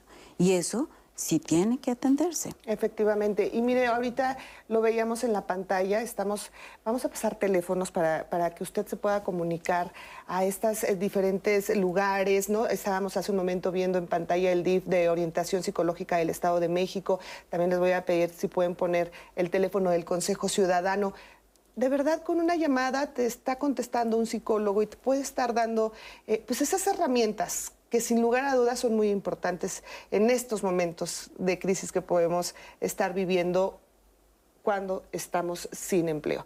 ¿Tenemos más comentarios y llamadas, Rose? Sí, cuestionamientos bastantes. En YouTube nos decía Edith, en esta sociedad se ve normal que las mujeres se dediquen al hogar, pero ¿qué pasa si los roles se invierten? Y es que la conversación alrededor de este tema fue bastante grande. Muchos decían, sí, no es diferente, no, sí es diferente que si eres desempleado hombre o mujer, también se fue en cuanto a la edad. Muchos decían que sí, también influía el que fueras mayor de 50, que estuvieras en tus 20 y hubo personas que también decían, no, esto no influye, es más que tú le eches ganas, que te dejes de pretextos, que nada más estarte metiendo en estos estereotipos es no querer afrontar las cosas y justamente echarle ganas a la situación. La pregunta sería, ¿de verdad si influyen todos estos, eh, todos estos aspectos? También nos decía Mariana Jiménez, tengo 17 años de casada y desde el año 1 empecemos a tener problemas de dinero. A él no le gustaba tener un jefe y en todo este tiempo solo tuvo un empleo en donde duró 7 años. El problema creció y ahora estamos separados. Cuando yo me quedé sin trabajo, nunca preguntó de dónde se estaba pagando la hipoteca. Yo permití que él nunca se hiciera cargo de responsabilidades en cuanto a su papel económico en la relación de pareja. Y aquí también teníamos varios cuestionamientos respecto a si a un hombre se le juzga por quedarse en casa, pero si a la mujer también se le juzga por ser quien trabaja y decir es que tú eres el que está volviendo a este hombre mantenido, tú eres el que no le está dando sus responsabilidades. Y bueno, antes de volver con nuestros especialistas, tenemos la cápsula de Fer Tapia, quien nos va a ampliar más el panorama sobre este tema.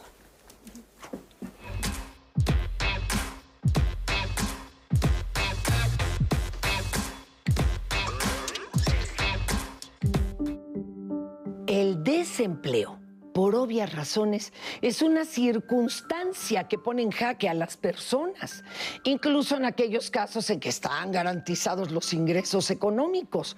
Se debe en buena medida a que no solo pone en peligro la manutención de una familia, sino a que además crea una ruptura con una dimensión social del individuo. Esto quiere decir que además de la crisis financiera, también provoca una pequeña muerte social. Se terminan relaciones personales con los compañeros de trabajo o por lo menos se van a enfriar.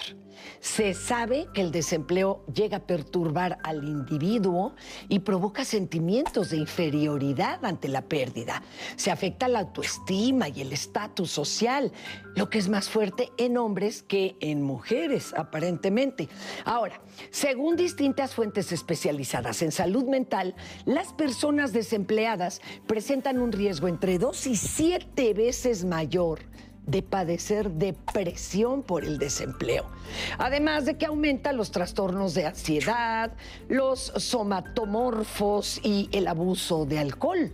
Es por eso que los investigadores Andrea Parejo Ortega, Rocío Sánchez, Andrea Vázquez Gil e Irene Valero Pizarro de la Universidad de Granada, España, eh, pues se animaron a estudiar el efecto que tiene no solo el desempleo en la pareja, sino en todo el entorno familiar. Sus resultados son muy interesantes, ya que señalan que si bien se crea una crisis en la pareja, esta no influye en gran medida en su dinámica. Es más, tampoco altera el entorno familiar. De hecho, encuentran que hay más alteraciones de la salud mental en la pareja cuando ambos trabajan. Aunque sí reconocen una diferencia, cuando quien pierde el trabajo es el hombre y lo explican así. Todavía no se concibe la posibilidad de un padre no proveedor de manera que cuando el hombre pierde el empleo, la situación se vuelve insostenible. Mientras que cuando se trata de la mujer, se vuelve a una normalidad latente. Ah, así que sabemos que el desempleo implica una crisis de pareja, pero no es igual si quien pierde la chamba es el hombre o la mujer. Para diálogos en confianza, Fernanda Tapia. Muchísimas gracias, gracias Fer, te mandamos un fuerte abrazo. Y pues sí, qué importancia tiene todo, todo lo que nos comenta Fer, porque sí pensamos o sí creemos o tenemos todavía muy arraigada esta idea de que si somos las mujeres las que estamos trabajando, pues no vale tanto. ¿no? Porque pues a las mujeres se nos paga menos y entonces eh, si yo fuera el que estuviera trabajando seguramente estaríamos mejor, pero bueno, pues como ahorita no tenemos de otra y pues está trabajando ella, pues pues es lo que hay, ¿no? Pues ya deberíamos de cambiar esto. ¿Por qué se sigue pensando esto cuando en estos momentos las mujeres podemos mantener sin lugar a duda una familia? O sea, ¿por qué nos siguen pues estigmatizando, pensando que nuestro trabajo casi casi es como si fuera de chocolate? Es el sistema patriarcal también, ¿no? De acuerdo a esta eh, idea de roles de género que se, se han ido adoptando de generaciones. Eh, entonces, eh, tenemos muy arraigada esta, esta idea y hay muchos escenarios socioeducativos, o sea, más allá de la escuela formal, los escenarios educativos, religiosos. Eh, entonces hay, hay, normas morales, éticas que, que, permean esta dinámica y que depositan mucho el sistema patriarcal, inclusive en las herencias, ¿no? Ahorita pues sí ya ha habido como, como esa apertura, pero sin embargo sigue siendo el hijo primogénito, varón, el heredero universal de todos mis bienes. Entonces hay familias, eh, y también dependiendo de la religiosidad que, eh, este, que, que llevemos. Que lleven, ajá. Entonces también ahí va introyectada esta ideología Claro. Y las mujeres, aunque estén formadas y demás, se les va, eh, eh, digamos, haciendo a un lado. Pero no solo eh, pasa en, México, sino en, otras culturas, ¿no? en las culturas musulmanas, por ejemplo. Sí, por supuesto. Y, yo sumaría, bueno, las mujeres cada vez se integran a un campo laboral, pero son eh, sobre todo un trabajo de tipo informal, que también eso coloca a la mujer en otra vulnerabilidad muy importante. Y cuando hemos observado parejas donde ellas ocupan un puesto directivo de un mayor ingreso económico, eh, la pareja se descoloca verdaderamente, entra como en una crisis, ¿no? Y si el hombre se queda también sin empleo, ocupar los espacios de casa no los conoce, no sabe, desconoce sus territorios, aunque son su, su hogar, no encuentra lugar en eso y también genera otro tipo de crisis en él y en la pareja y en la sociedad, porque es sumamente criticado. Si se sabe que él es el hombre, el encargado en este momento del hogar, de la casa, de los hijos y de todo lo que esto implica, bueno, pues es súper, o sea, criticado, todavía lo vemos. A raíz de la pandemia por coronavirus, pues muchas empresas, como bien sabemos, pues tuvieron que cerrar. Entonces hubo despido también de muchas mujeres y que no han regresado a sus labores, a sus ocupaciones. La brecha salarial en México, esto es una realidad, lo dice PwC, que hay un 20, las mujeres ganan 27% menos que los hombres. Entonces, esto sí es real, esto lo estamos viendo, ¿verdad? Lo estamos viendo, definitivamente sí nos falta muchísimo todavía por hacer para, para encontrar esta, esta, igualdad entre hombres y mujeres, pero también se está trabajando mucho en ello y también ahora podemos ver a muchas mujeres que están en, centros, en, en, direcciones, que están en subdirecciones, vemos a secretarias, o sea, vemos a diputadas, vemos a senadoras. Bueno, yo creo que el trabajo se está haciendo. ¿Qué falta? Eso no hay duda, pero, pero también es cuestión de a veces, a veces es muy criticado, pero de empoderarnos también nosotras y de dar ese primer paso. ¿Cuántas mujeres profesionistas podemos estar en la casa? ¿Y por qué? Porque seguimos pensando que porque somos mujeres, pero aunque tenga una carrera, pues mejor me pongo un negocio para no descuidar a mis hijos. Y es también irnos quitando nosotros esa idea. Fíjate, Leti, que también hay muchas mujeres, he escuchado que dicen, es que mi esposo me sacó de trabajar, ¿no? Hay que tener mucho cuidado con esto porque en esto pueden surgir otro tipo de violencia Claro. ¿verdad? Oye, o cuando escuchamos que, una vez me dice alguien, ay, qué bueno que te dio permiso de seguir trabajando. Y yo, no, bueno. que me ayuda, ¿no? Dicen, es que mi esposo me ayuda a lavar los trastes, me ayuda con los niños. No, pues es que no sé que te ayude, es que es una responsabilidad de los dos. Claro. Pero y yo creo que hay generaciones eh, sobre todo este, los chavos de 20, 30 años, que ya se han estado como involucrando más en las labores de, crianza, ¿no? Entonces, ya hay estudios de nuevas masculinidades que de hecho ya llevan como 20 años, ¿no? En el Colegio de México, en la UNAM, aquí en el Politécnico. Em, y bueno, pues eh, estos estudios nos permiten tener este panorama, pues ya hay, eh, eh, digamos, que algunas encuestas que, nos permiten visibilizar ese involucramiento de los varones jóvenes en, los procesos de, crianza. y de labores domésticas, aunque ahí la política pública nos está quedando corta, porque si el varón es el que queda en, en casa y por labores domésticas y si quedara viudo, por ejemplo, queda desprotegido. O sea, hay una serie de situaciones que habría que, que, analizar también para que no quede desprotegido este papá soltero, en algunos casos porque los hay, y que quedan desprotegidos también eh, de seguridad social. Así es, pues, eso sería ya yo creo que otro tema para otro programa. Vamos a hacer una muy breve pausa y regresamos con más aquí en Diálogos en Confianza.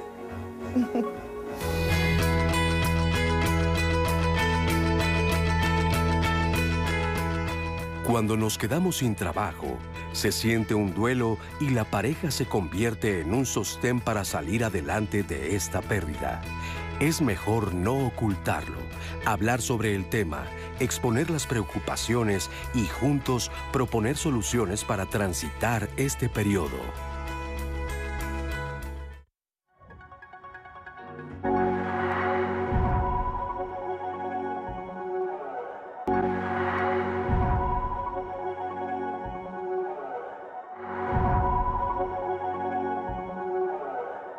El dinero pues va eh, de alguna manera en un sistema va a ejercer eh, quién va a dominar y quiénes van a sostenerse por debajo de quien está aportando el dinero. Hemos aprendido socialmente que quien paga manda, ¿verdad? Así decimos en todos lados.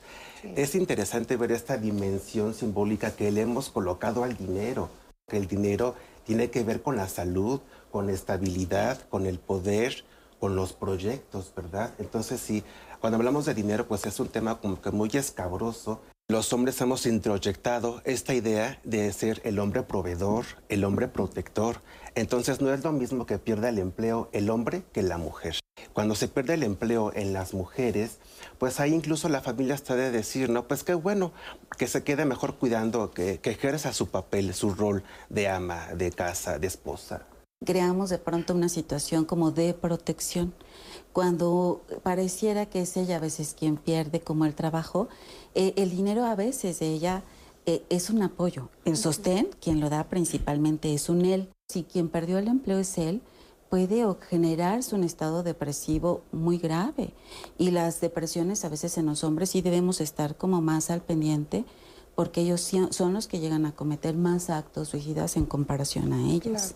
Independientemente del género, pero si pierde el, empleo, la persona que, tiene una mejor remuneración, creo que ahí el, duelo, pues sí, este, sí se deposita pues el, recurso, por ejemplo, si se está pagando una casa, si se tienen algunas deudas. El duelo, pues, nos trae depresiones, el duelo, la pérdida del, empleo, eh, y bueno, pues puede llegar a, escenarios catastróficos y, creo que eh, vale mucho que, este, que se hable, que no se guarden silencios. Darle tiempo, solamente un tiempo, para que de tal manera el resto del día yo no venga cargando esto sobre mí, porque también, pues que tanto es como la urgencia también, ¿no?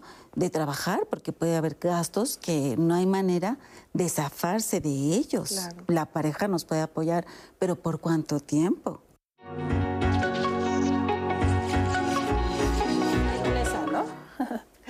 Gracias, gracias por continuar con nosotros aquí en Diálogos en Confianza. Estamos hablando y estamos leyendo de verdad todos sus comentarios, que son muchísimos y que hasta nos están eh, recomendando algunas películas. Y, es muy importante también estar abiertos a este tipo de, pues de temas y también que pueden ser toda una herramienta para nosotros si estamos, si estamos sin empleo y que nos pueden ayudar muchísimo, ¿no es así, Rose? Sí, Leti, de hecho por acá eh, Reinalda García nos preguntaba, en donde la mujer aporta mayor recurso económico, ¿afecta o repercute en la dinámica familiar?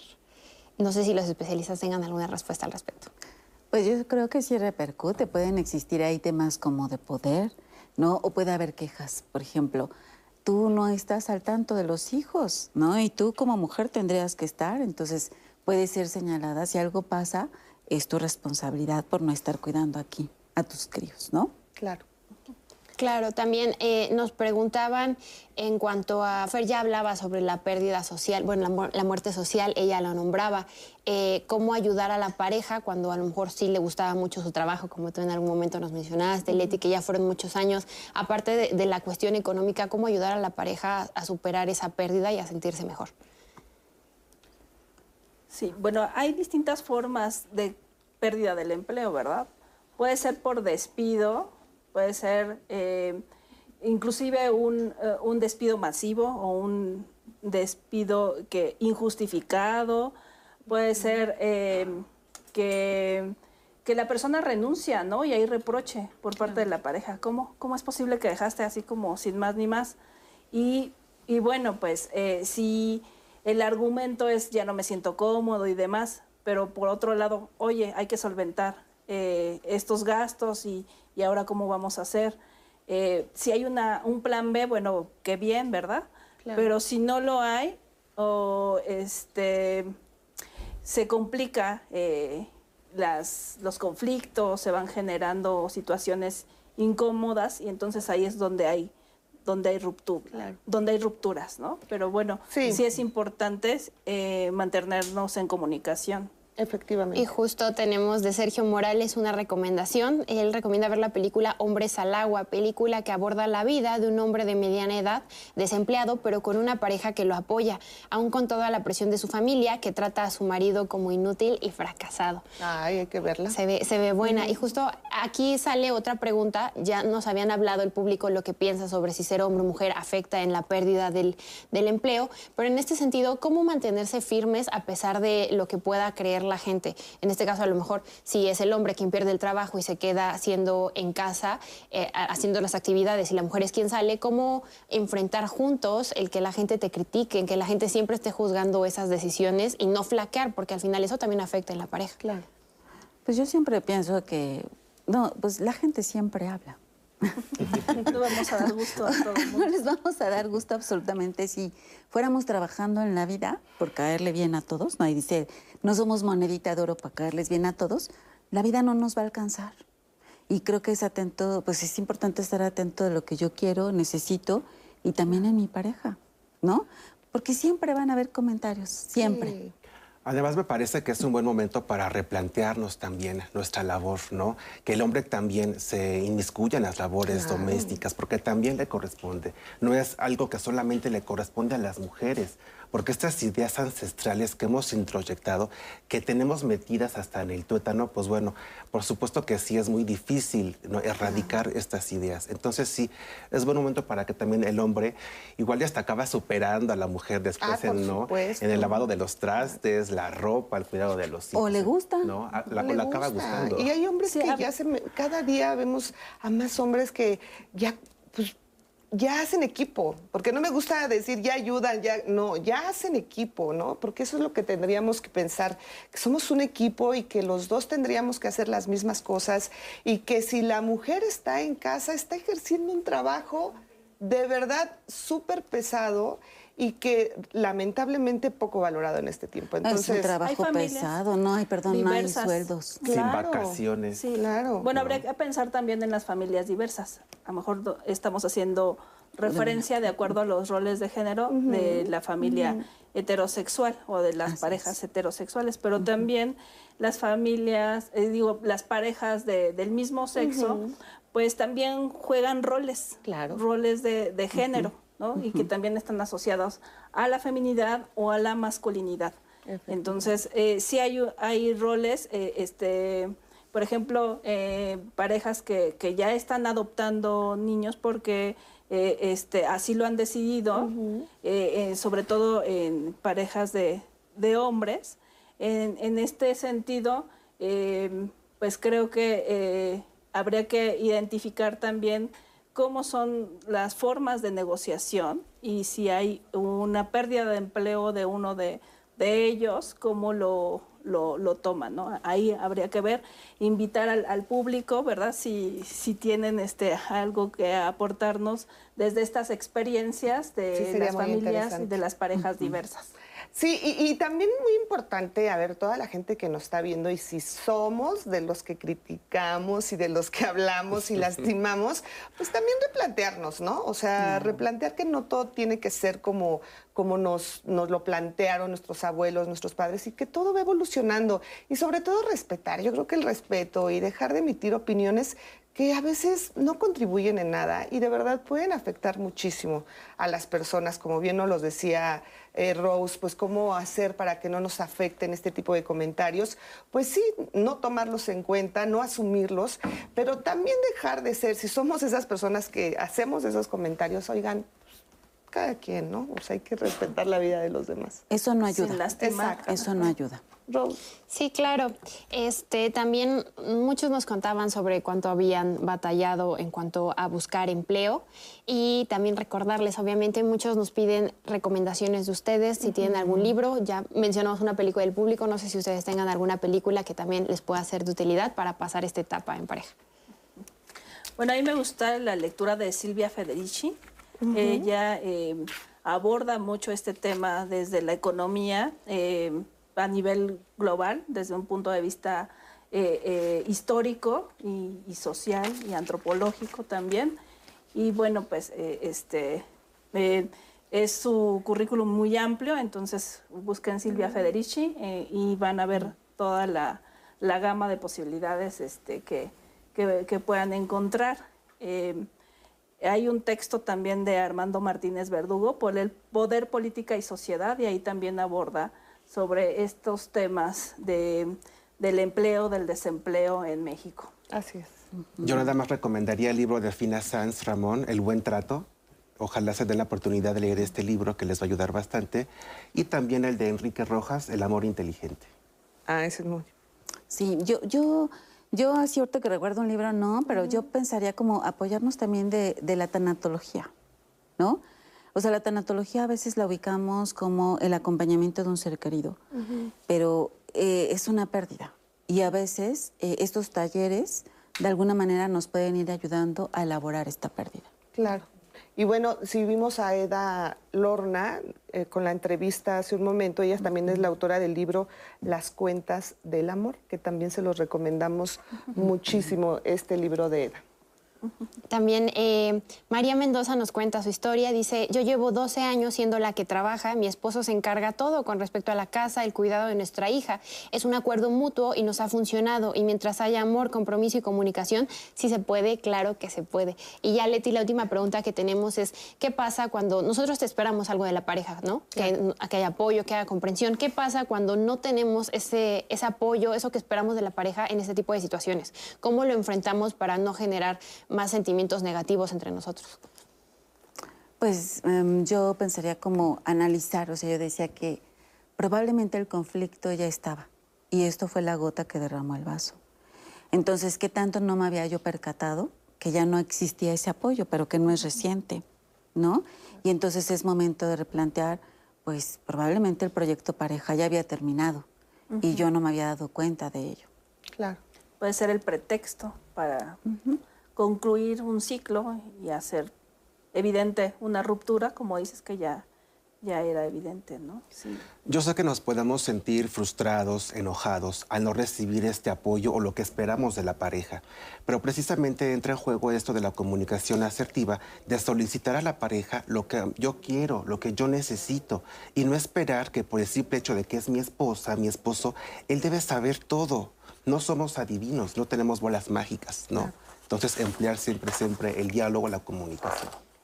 Así es, bueno, pues la comunicación es la base, sin lugar a dudas, para, pues, para enfrentar este tipo de situaciones, porque sí, sin, sin duda te, te, te metes a muchos problemas. Y ahí, y ahí están, y se tienen que platicar y no se tienen que evadir, por supuesto.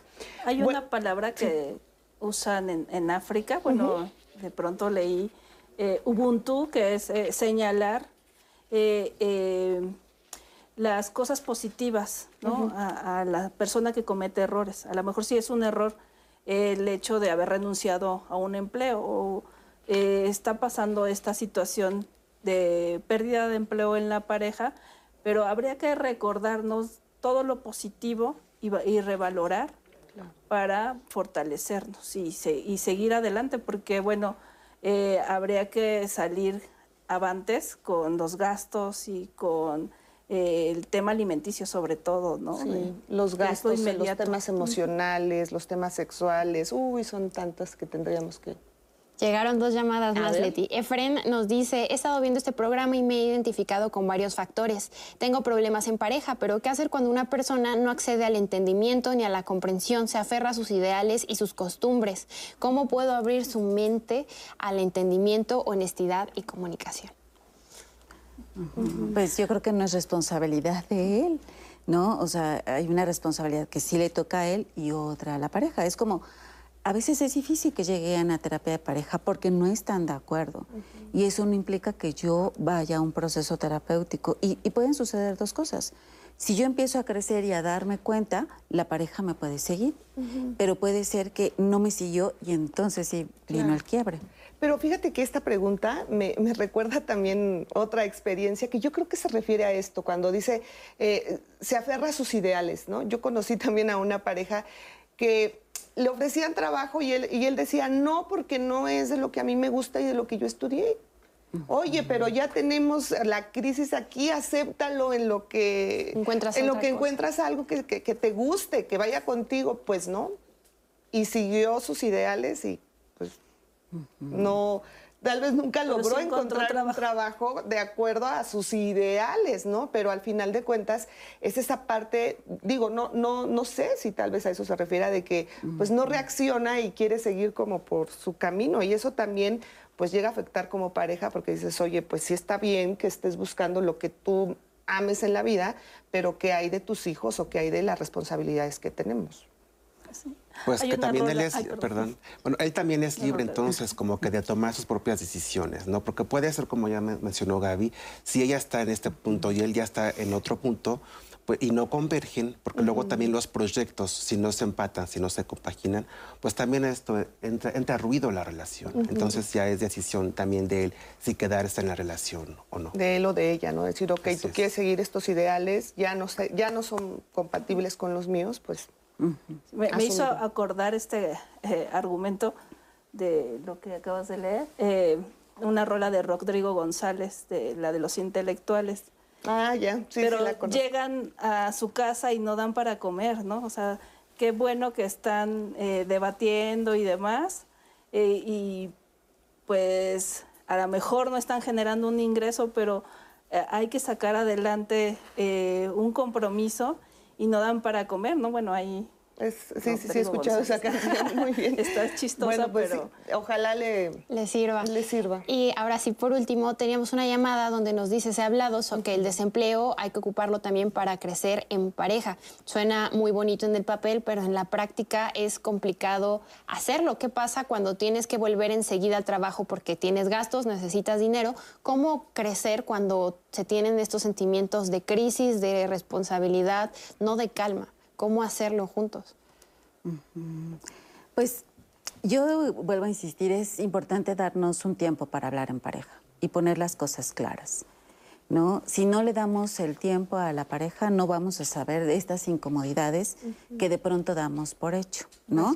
Y que los enojos también pueden hablar como desde distintas situaciones. O sea, de- siento que me cargas la mano, siento que no estás apoyando en casa, bueno, no apoyando, trabajando en casa mientras yo hago el trabajo, no siento el trabajo de alguna manera equitativo o en pareja. Exacto. Entonces, es como evidenciar estas cosas. Que también yo quería resaltar algo que se nos está olvidando. Cuando también vemos mujeres que quieren apoyar a los, bueno, hablando de una pareja heterosexual, a los hombres en sacar un negocio. Y entonces las mujeres van y sacan un crédito bancario, ponen de sus ahorros y de pronto ponen el negocio para la pareja y de pronto viene un quiebre. Y no solamente vino la pérdida de la pareja, sino de todo mi ingreso. ¿Y cuántas mujeres también de pronto vemos colocadas en esas situaciones? Efectivamente, sí, es una situación también muy común. Híjole, bueno, pues vamos ahora, ya les había comentado Rose eh, del, del tema del próximo lunes, que es tratamiento integral del cáncer en boca. Esperemos que acompañen al doctor Pepe y a la doctora Citlali, pero también el próximo viernes vamos a estar hablando de a mi pareja le gustan las fiestas. ¿Qué tal? eh? Cuando uno pues no es tan, tan fiestero y esto ya se está saliendo de control. Bueno, pero ¿qué vamos a hablar martes, miércoles, jueves? Aquí está la cartelera, mire, vean los temas que buenos del próximo, de la próxima semana. La próxima semana no puedes perderte los programas que preparamos para ti. Un diagnóstico de cáncer en la cavidad oral implica tratamientos e intervenciones médicas, pero ¿sabemos qué impacto tendrán en la persona? ¿Cómo apoyar y de qué manera propiciar un acompañamiento adecuado? El lunes, infórmate qué sigue después del cáncer en boca. Todos los días tomamos decisiones. Algunas son simples como qué ropa usar o qué elegir para comer. Pero, ¿cómo se toman las decisiones en familia cuando éstas implican cambios fundamentales que pueden determinar el futuro de nuestras hijas e hijos? El martes, analicemos cómo tomar decisiones de forma participativa y en beneficio de todos.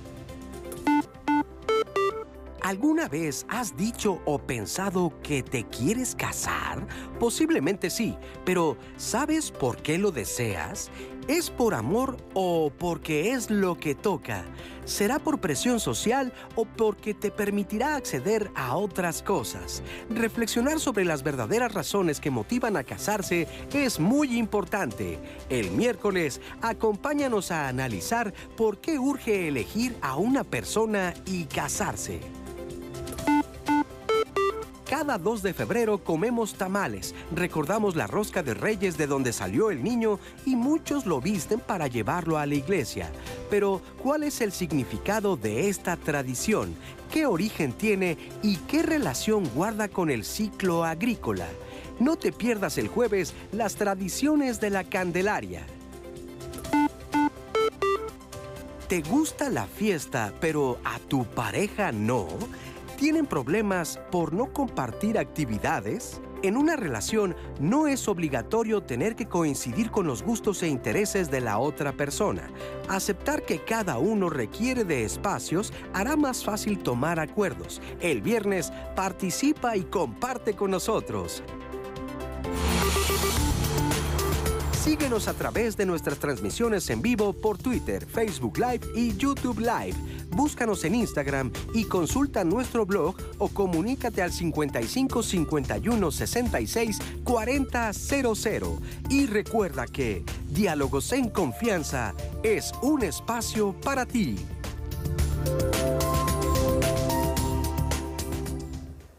Ojalá nos acompañe la próxima semana. Llegamos ya prácticamente al final de este programa. Me gustaría comenzar contigo, Sergio. ¿Con qué nos quedamos? Que la vida en pareja es un trabajo constante, el no, que, que no pierdan esta comunicación o esto. ¿Qué fue lo que me atrajo de mi pareja desde un principio? Que no pierdan de vista eso, por Perfecto. Gracias por estar aquí. Al contrario. ¿Con qué nos quedamos? Sí, que la pérdida de- del empleo no signifique, signifique perdón, la pérdida de, de la pareja, que nos fortalezcamos, que conversemos, aunque sean situaciones incómodas, que hablemos de los dineros y cómo invertir esos dineros en, lo- en el gasto familiar. Efectivamente, gracias, por estar aquí. Gabriel. Pues eh, que el desempleo nos coloca en una situación crítica y que habemos un montón de instituciones que podemos acompañarlos y apoyarlos, que hoy la terapia dejó de ser hace mucho tiempo un privilegio. Así es, buscar ayuda es sumamente importante. Yo les quiero agradecer por acompañarnos aquí en Diálogos en Confianza. Como siempre, espero que les haya servido muchísimo esta conversación para pues que ustedes construyan una relación de pareja sana. Rose, qué gusto estar contigo. Nos despedimos con comentarios como debe ser. Sí, con comentarios y agradecimientos que también hubo en el público. Jesús Espino, gracias, saludo, eh, interesante tema. Lora RB también anduvo por ahí, Benjamín Zanoni, Jean Paul, Odette Herdes. Muchas gracias a todos ustedes por ser parte de esta conversación. Recuerden, el programa se queda guardado y la siguiente semana el tema, a mi pareja le gustan las fiestas. Así es, y si quiere contactar a alguno de nuestros especialistas, también todos sus datos y contactos lo van a tener en redes sociales y también contactos para pedir ayuda de forma gratuita lo pueden encontrar. Gracias por acompañarnos, que tenga un excelente día y bueno, pues los invitamos a que continúe con nosotros aquí en Diálogos en Confianza. En el 11, perdón.